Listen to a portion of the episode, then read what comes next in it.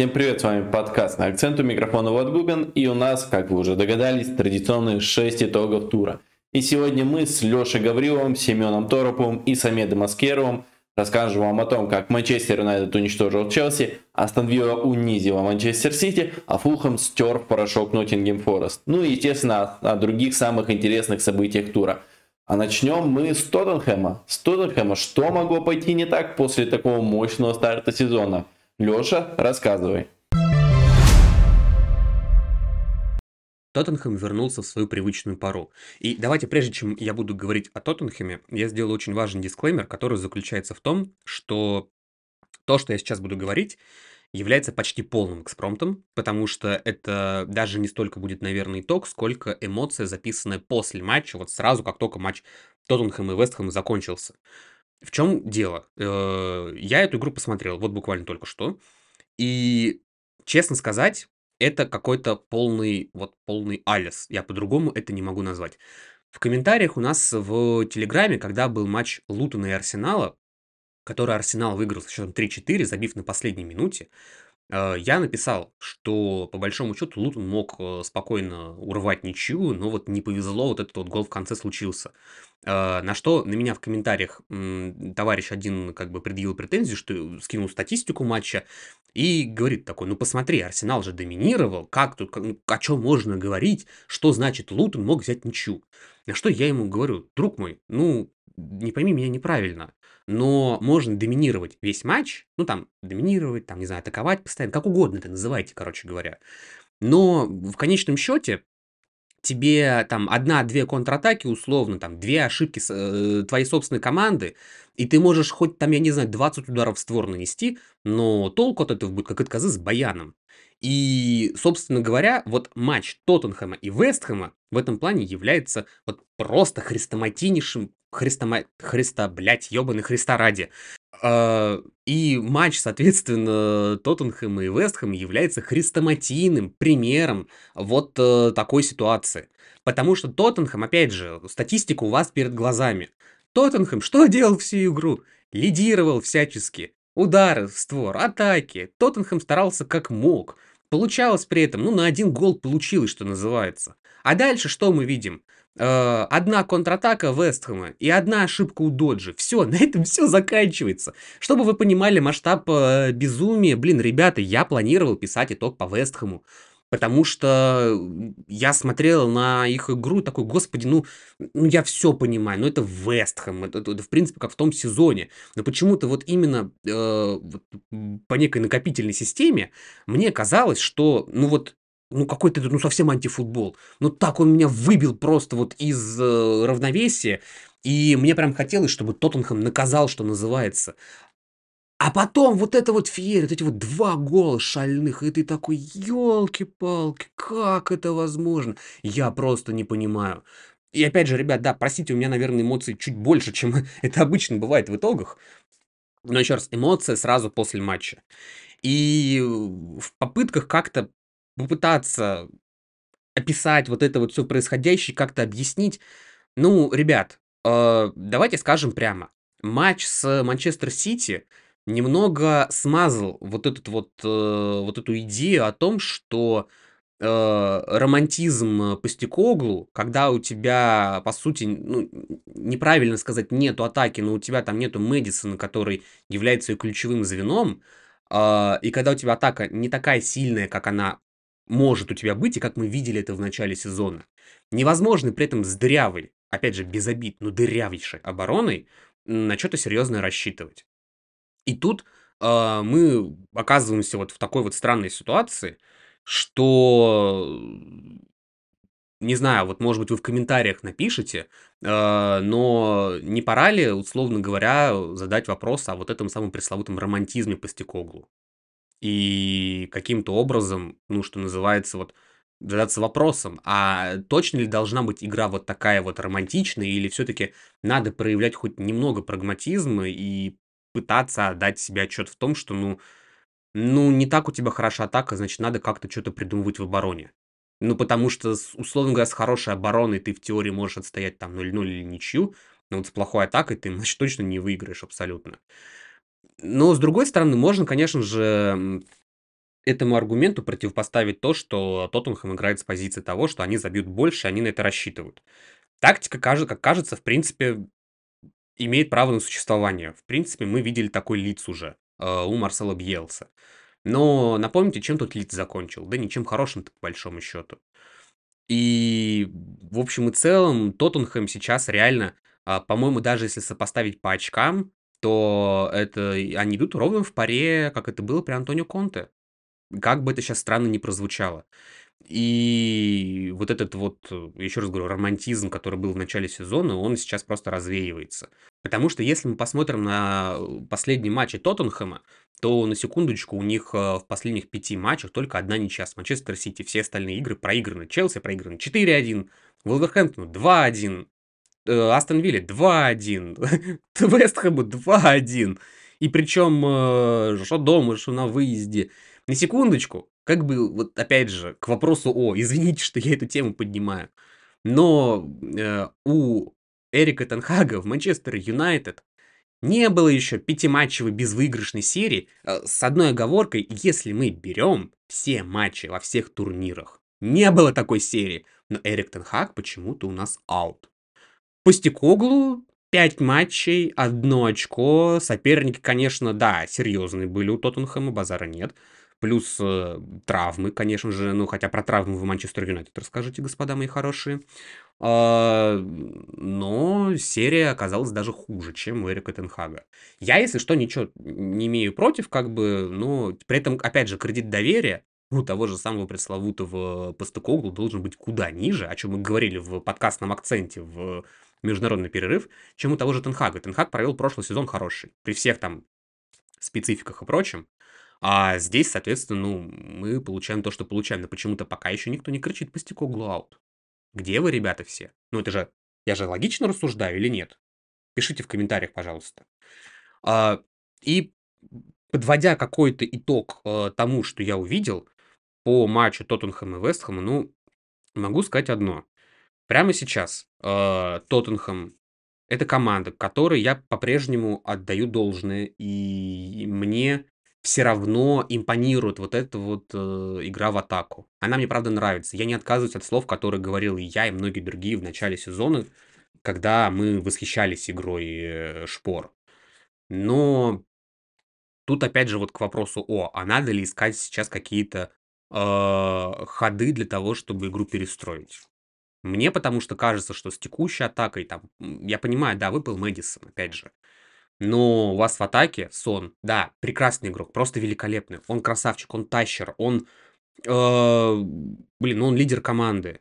Он играет через боль. Он, по-моему, даже в этом матче, когда его заменили, он уходил с, ну, как-то вот так прям поморщилось, как будто у него было какое-то повреждение. Опять же, не знаю точно. И... Но при этом, хорошо, Сон, но он все-таки не форвард.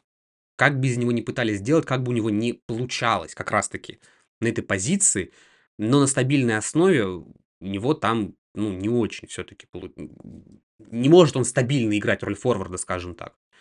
Кто еще? Ришар Лисон, ну, он пока не вернул, мы его до сих пор так и не видели в правильном состоянии. Э, Кулушевский, ну, у него при фееричном прошлом сезоне э, в этом пока получается, ну, какие-то матчи прям он может, какие-то, ну, вот тоже они выдаются, прямо скажем, не очень зрачными. Ну, или вот как это, Вроде бы у него получается, не получается, что называется, завершить у партнеров. Лачельса, который неплохо вышел в матче с Манчестер Сити, и то он же вышел, по-моему, не сразу на левой бровке. Но тоже, а насколько он будет хорош на дистанции? Непонятно совершенно. И вот, ну, нету Мэдисона, другие травмы. И мы получаем Тоттенхэм, который получаем. Э, как это? Тоттенхэм из бэк. Но есть нюанс. От Тоттенхэма переходим в другую часть Лондона. Что там со стариной Роем Ходжсоном и почему его не нужно было назначать, к сожалению.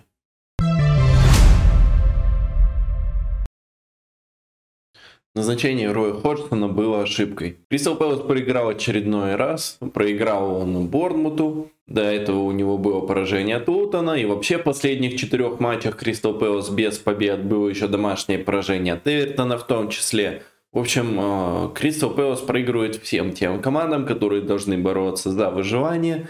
Кристал Пэлас обычно чуть выше этого уровня, но вместе с тем сейчас Пелос им проигрывает. И Пелос теряет очки, теряет как будто бы уверенность в себе, и как будто бы все очень печально в команде, потому что после игры с Борнмутом, после поражения 0-2, после матчевых интервью, что Ходжсон, что капитан Джоэль Ворд, они все признают то, что да, проиграли по делу, мы были недостаточно хороши. И действительно были недостаточно хороши. И это уже не в первый раз за последние игры. Марги после матча интервью дает. Вообще у него настроение мрачнее тучи. Хотя, ну, проиграли вроде бы ничего страшного. Как будто бы в команде происходит что-то не то. В первую очередь это, наверное, не какие-то там тактические неудачи, а, потому что тот же Рой Ходжсон, та же команда были в конце прошлого сезона. Но когда Ходжсон возглавил Кристал Пэлас в прошлом сезоне, Орлы почти в каждом матче, особенно поначалу, набирали больше двух expected goals за игру. Серьезно, можете проверить, если интересно. Реально, Орлы были одной из самых интересных, атакующих, ярких команд во всей лиге. В этом сезоне всего 14 голов пока. Хуже только у Шеффилда. Но Шеффилд это вообще отдельная история. А, в общем, все очень печально. Хотя, конечно, можно сказать то, что когда-то пропускал игры Ализе, когда-то пропускал из игры Эзе, когда-то оба пропускали, а эти а футболисты, они ключевые для Кристал Пэлас в атаке. Но вместе с тем ни на их отсутствие, ни на тактические какие-то э, недостатки Роя Хорсона я бы акцент сейчас не делал. По-моему, в первую очередь дело в том, что Рой Ходжсон это не тот тренер, который будет двигать вашу команду к прогрессу. Почему Рой Ходжсон? Потому что Рой Ходжсон дает стабильность. Рой Ходжсон дает тот необходимый уровень, чтобы держаться в районе 12-14 места, спокойно набирать свои там 45 очков за сезон и вообще не париться ни о чем. Все время играть на этом уровне и вроде бы нормально. В премьер-лиге, да, хорошо, ну да, и все нормально. Но вместе с тем футболисты, крутые футболисты, типа Ги, типа Андерсона того же, Ализе, Эзе, они молодые и они очень перспективные. Поэтому этим игрокам для того, чтобы расти, для того, чтобы двигать команду, тащить ее за собой, нужен какой-то мотиватор в раздевалке. А там, ну, спокойный старый дядечка Рой Ходжсон, да, который, ну, уже 76. Вот, поэтому он, он не спешит к верхней половине таблицы, да и клуб не спешит, и всем все нормально. Но футболисты это чувствуют. Поэтому и получается так, что команда просто теряет мотивацию, потому что видит, что они, ни к чему они не стремятся как клуб. Да, в конце концов, э, не стремятся и по трансферам, играют всякие ворды, которому уже, не знаю, 45, наверное, при всем уважении к его заслугам перед Пелос, ну, серьезно. Мичел, возможно, не прижился бы в других клубах премьер-лиги. То же касается и Шупа. Мне кажется, тоже, кроме Кристал Пэлас, ни в одном клубе премьер-лиги бы не играл. В Пэласе он в основе. Тоже Джордана Ю, которому тоже, я не знаю, наверное, уже под 40 лет. Э, который забивает раз в полгода, но вместе с тем тоже у Пелос он регулярно в основе. Не скажу, что это плохие футболисты, нет. С этим набором футболистов Пелос показывает достойные результаты. Но Пелос застрял в этой стагнации очень давно. И сейчас потихонечку начинается откат назад. Потому что вроде бы, да, футболисты те же, но раз нет прогресса, то и футболисты начинают стагнировать, огонь в глазах слегка тухнет и всем все нормально. Я думаю, что вылет им не грозит, когда будет реальная такая опасность, то они включатся и свое наберут. Но в любом случае, Кристал Пэласу нужны большие реформы. Начинать нужно именно с нового тренера, яркой трансферной политики, с обновления состава, и тогда да.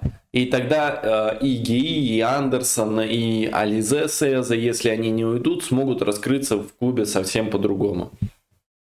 В свои 76 лет Рой Ходжсон много повидал, многих знал, но даже он позавидовал бы мудрости этих гениальнейших профессоров, которые сейчас вам расскажут о матче Манчестер Юнайтед Челси в самых подробных деталях. Я вам расскажу о том, как Манчестер Юнайтед, собственно, одержал победу в этом матче. Для этого нам понадобится лимон. Мы берем лимон, и убираем его отсюда, потому что на самом деле, естественно, лимоны в футбол не играют. Первое и я бы сказал, основная причина победы Манчестер Юнайтед в прошедшем матче – это правильный стартовый состав. Не было в нем э, Маркуса Решфорда, не было в нем Антони Марсиаля. И получилось так, что впервые в этом сезоне команда именно что цельно играла, цельно прессинговала. То есть в прессинге участвовал и Гарначо на левом фланге, и Хёйлунд, и Брун Фернандеш, естественно, и Антони справа. Также в прессинге участвовал э, Мактоминой. И линия обороны весьма высоко при этом задиралась, что позволяло наконец-таки не допускать тех самых разрывов, которые возникали в том же, например, матче с Ньюкаслом не так давно, когда ну, у нас в опорной зоне не справилось бы и 5 человек, просто потому что э, разрыв был в полполя между линиями. Вторая причина это настрой игроков на матч. Э, это во многом перекликается с правильным стартовым составом, потому что ну, уже возникает ощущение, что Маркус Решфорд становится неконтролируемым игроком.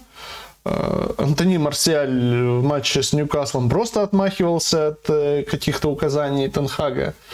Э, естественно, товарищи один вообще не появился, другой появился уже в концовке матча. Что самое главное, на этот матч смог наконец-таки отлично настроиться Амрабат. Это его стопроцентно лучший матч э, за Манчестер Юнайтед.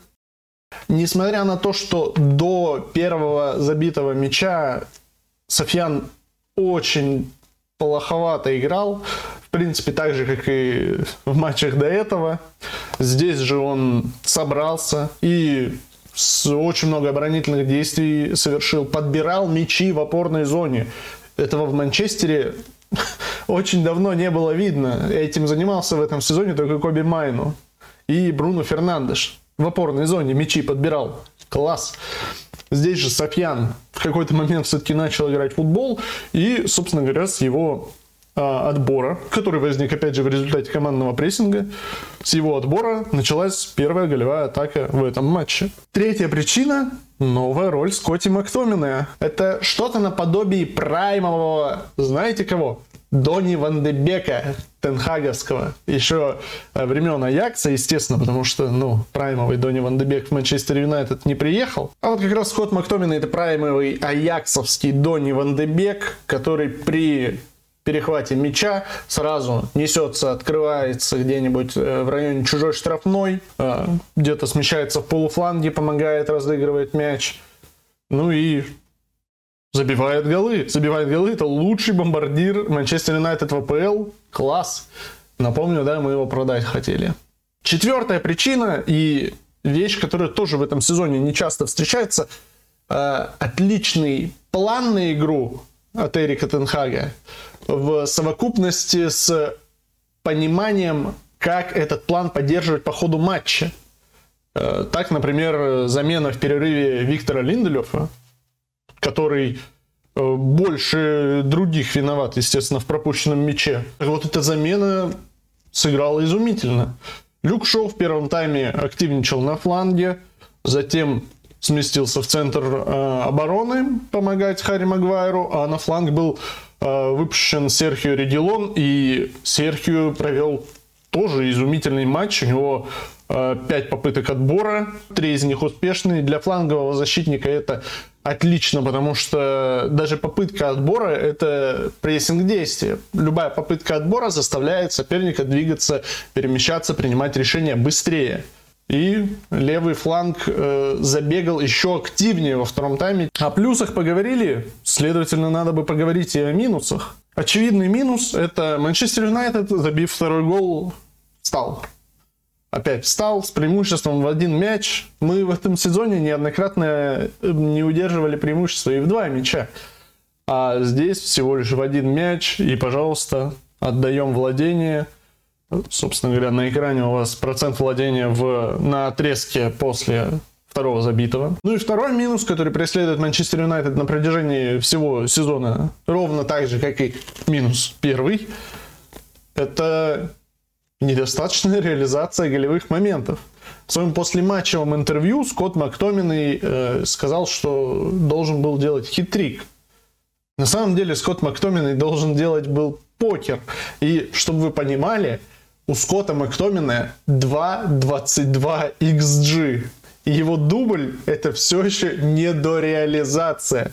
Потому что, естественно, были у него и другие моменты. Он всего 7 раз пробил. Тем не менее, Манчестер Юнайтед одерживает победу. Одерживает он ее по делу. Играет он при этом хороший футбол. Качественный атакующий футбол. Сейчас Манчестеру важно сохранить такой настрой, сохранить э, такую игру, сохранить э, задницу Маркуса Решфорда на скамейке запасных.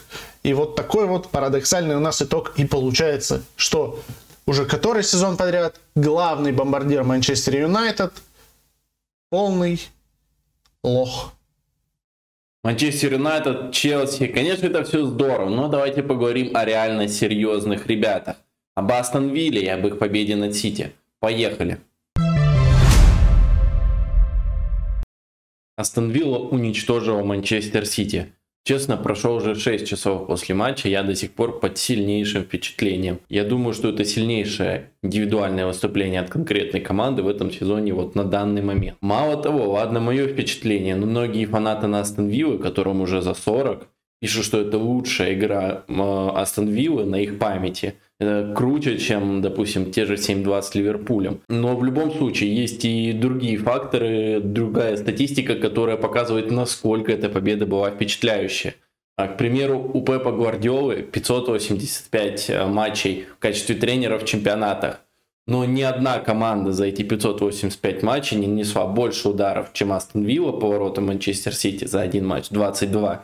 И ни одной команде э, Манчестер Сити не смог нанести, не нанес меньше ударов, чем э, тоже Астон Вилла. Два удара всего Сити нанес. В премьер-лиге 281 матч у Пепа в качестве тренера. Ни разу до этой игры не было, чтобы Манчестер Сити его не заработал ни одного углового матча. В этом матч как раз таки их было ноль. Ни разу не было, чтобы команда соперника аж 13 раз э, забирала себе владение э, на половине поля Манчестер Сити. И, кстати говоря, вот про эти 13 возвратов владения на половине поля Манчестер Сити и стоит по многому поговорить. Манчестер Сити можно обыграть с помощью прессинга. А Челси, вспомните этот матч 4-4, Почеттино отправлял свою команду смело прессинговать вперед.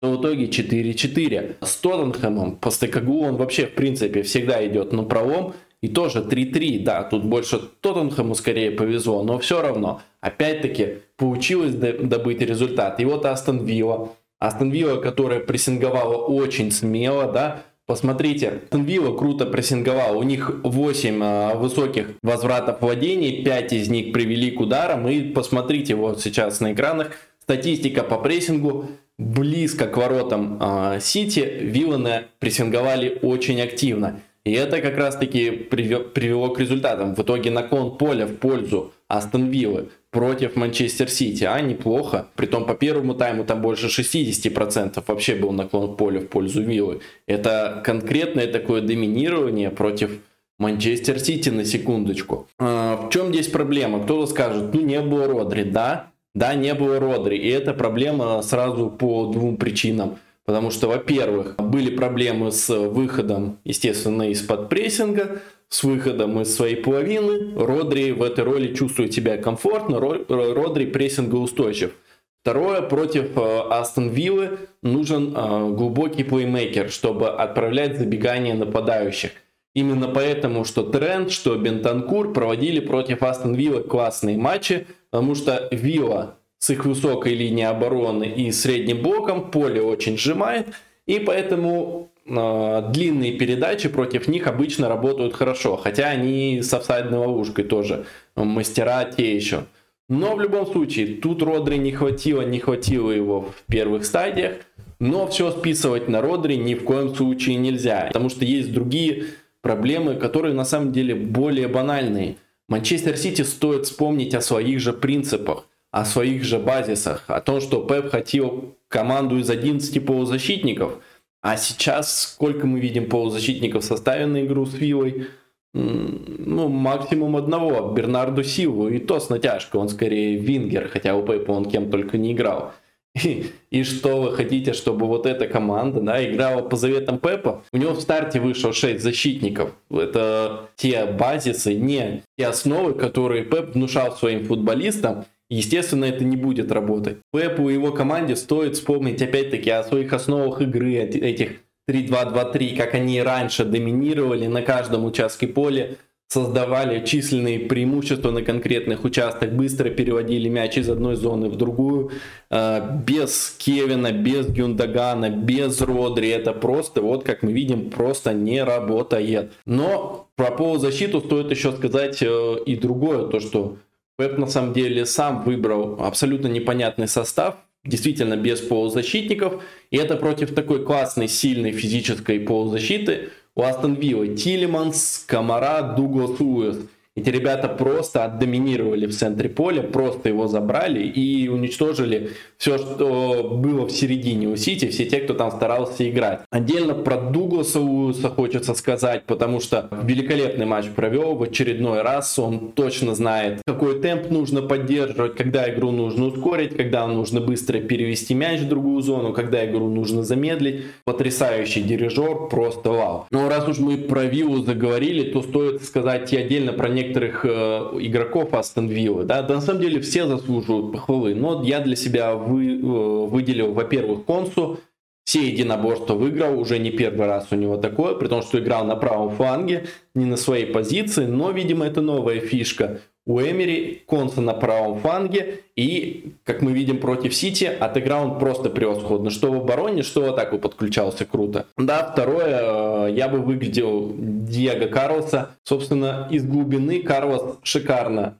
мяч продвигал вперед, множество таких передач, которые атаку Виллы сделали опаснее, Сильно это помогало против э, высокого прессинга Сити. И именно поэтому Карлос в последнее время не стал играть в старте, потому что, да, это действительно высококлассный футболист, но не могли, возможно, до этого тренера Астон Вилла найти к нему подход. Вот сейчас Эмери этот подход нашел. И глобально, на самом деле, хочется сказать про Эмери, про его работу, то, что это просто потрясающе. Во-первых, как смело э, Астон Вилла играла против Манчестер Сити. Вот, пожалуйста, средние позиции Астон Виллы, что в атаке, что в обороне, да примерно одинаково. Вилла действительно очень смело прессинговала. Помимо этого, э, многие футболисты индивидуально э, выросли или просто наконец-то вернули себе тот уровень ожидаемый, который был при переходе этих игроков. В общем, действительно, Эмери и Астон Вилла производят потрясающее впечатление. Организованная команда, команда играющая, команда смелая. Впереди у них матч с Арсеналом, посмотрим, как они его проведут. При определенных раскладах, мне кажется, что это может стать для них очень э, серьезным шагом вперед, если они смогут добыть положительный для себя результат. До первого места у них всего 4 очка. А вот касательно Сити, Пока немного печально. 6 очков, мы знаем, что 6 очков для Сити сократить этот отрыв по ходу сезона вообще не проблема, но им нужно прибавлять, прибавлять серьезно, потому что вот сейчас нет Родри, у Кевина травма, и в команде вообще нет полузащитников, которым Пеп доверяет. Ни Ковачич, ни Нунис, ни Келвин Филлипс, они все не входят в число доверенных футболистов Пепа. Поэтому да, это серьезная проблема, и опять-таки Сити нужно вернуться к своим основам, к своим э, базовым принципам своего футбола, исходя из этого покупать футболистов и исходя из этого просто играть на поле, потому что иначе можно и титул опустить. Э, тот же Арсенал, допустим, пока что отрывается и очки хорошо набирает. А там, может, Ливерпуль зимой себе классного опорника купят и еще выше станет таблица. Поэтому все может быть. Посмотрим. Но пока что Сити нужно прибавлять. А на десерт у нас два брата-акробата, Стив Купер и Винсан Компани. Кого уволят первым? Мы начнем с Компани. У подкастного акцента появился новый любимчик. Мистер Пол Хикенботом уволен, наконец-то уволен. У нас появилась, вероятно, еще одна конкурентоспособная команда в премьер-лиге, способная хоть что-то показывать. Но у нас у подкастного акцента образовалась проблема с тем, что нам теперь некого регулярно критиковать. Те, кто за нами следит, знают то, что мы часто критиковали Хикенботтома, критиковали абсолютно за все и критиковали абсолютно по делу, потому что Шеффилд Юнайтед был ужасен. Но в любом случае есть у нас такая потребность кого-то да покритиковать. и нужен, нужен вот этот козел отпущения. Но, впрочем, сложностей с другим главным антагонистом нашей программы не возникло, потому что есть Винсан Компани. Человек, чей Берли играет плохо, чей Берли идет в зоне вылета, и чей Берли, собственно, к вылету и идет. В очередной раз мы убедились то, что, в том, что Берли не готов играть на равных с клубами из премьер-лиги. Да, вот уровень чемпионшипа, там, пожалуйста, они обыграли Шеффилд, они обыграли Утон. И все, это два две их победы в премьер-лиге пока что. Э, как только появилась, появилась команда э, более высокого уровня, крепкий Вулверхэмптон, опытный, матерый, поражение, снова Берли плох. И, в общем-то, у Винсана компании и его парней все очень печально. Очень много хайпа вокруг э, персоны компании, как он в прошлом сезоне порвал чемпионшип, ученик Пепа, крутой парень, еще и лысый, все, все, он должен быть крутым тренером, но пока что не видно. Пока что э, лично для меня это Даниэль Фарки номер два. Конечно, не факт, что он возглавит Краснодар. В Краснодаре сейчас тренером все в порядке, но там в будущем все может быть. Ладно. Но по сути это, да, действительно Даниэль Фарки номер два. Его команда разрывала чемпионшип, была там первой, была выше всех остальных, смотрелось здорово. Выход в премьер-лигу, этого как и не бывало. Команда плоха, команда не умеет играть, не умеет против, противостоять клубам премьер-лиги. А все почему? Потому что команда абсолютно не гибкая. Да, ладно, когда ты э, по стыкагу и когда у тебя Тоттенхэм, ты, во-первых, достаточно крут, чтобы не бороться за выживание просто по составу, да.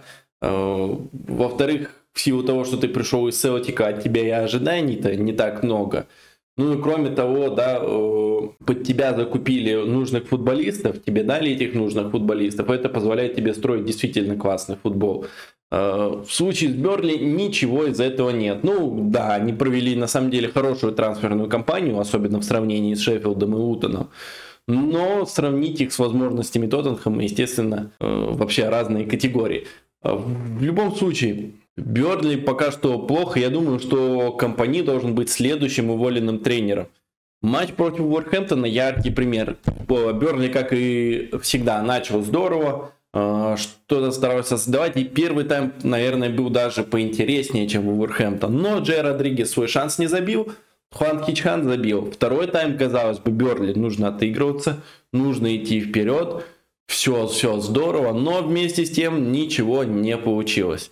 Всего 4 удара по воротам за второй тайм, ни одного удара в створ и меньше 0,3 по XG за второй тайм. Короче говоря, второй тайм, когда Берли должен был идти вперед, наваливаться, отыгрываться, Берли не создал вообще ничего. А все просто, Уорхэмптон чуть отошел назад, чуть больше отдал мяч и спокойно оборонялся. Берли с этим ничего не сделал. И ничего не, см- не может с этим делать по ходу всего сезона. Поэтому да, компания вроде как крутой парень, да, еще раз там повторюсь, ученик Пепа, лысый, все здорово, но вместе с тем на уровне премьер-лиги он не вытягивает. Поэтому тут нужно либо меняться, либо меняться прям срочно, вот начиная со следующего тура. Либо я думаю, что компания будет следующим тренером, кто пойдет в отставку. Ну, если, конечно, руководство Берли э, хочет остаться в премьер-лиге, а то мало ли какие у них цели. Стив Купер стал еще одним кандидатом на увольнение в этом сезоне. Э, про Винсана Компании, я думаю, вы уже наслышались. Теперь давайте поговорим немного про Ноттингем Форест. Дело в том, что после того, как э, команда дома победила Астон Виллу, лесники потерпели 4, 4 поражения подряд.